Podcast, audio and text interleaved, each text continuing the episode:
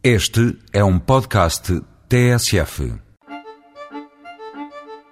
Já várias vezes nestas crónicas se ouviu falar em DOP, a denominação de origem protegida. Esta sigla, criada em 1992 pela Comunidade Europeia, serve para proteger e valorizar produtos agroalimentares de exceção e garantir ao consumidor uma qualidade certificada. O azeite português, ou os azeites, são um dos melhores exemplos de um produto fantástico cuja transformação e elaboração correspondem a uma área geográfica delimitada e a um saber fazer reconhecido e verificado.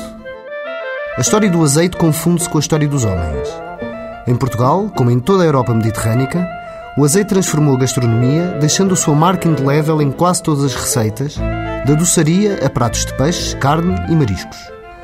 Está provado que a chamada dieta mediterrânica minimiza o risco de doenças cardiovasculares, do aparecimento do cancro do cólon e da osteoporose.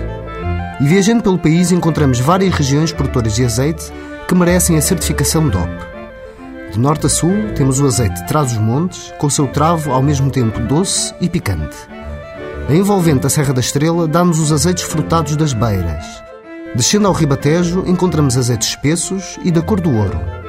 Depois, no norte alentejano, a grande tradição culinária não seria a mesma sem o gosto dos seus azeites. No Alentejo interior, temos azeites praticamente feitos com dois tipos de azeitona, a galega e a cobrançosa. E, finalmente, o fino azeite de moura, com azeitonas galega e verdial, com cheirinho e sabor a frutas. Não se esqueça de ver na garrafa o selo destas certificações DOP. É uma assinatura de confiança.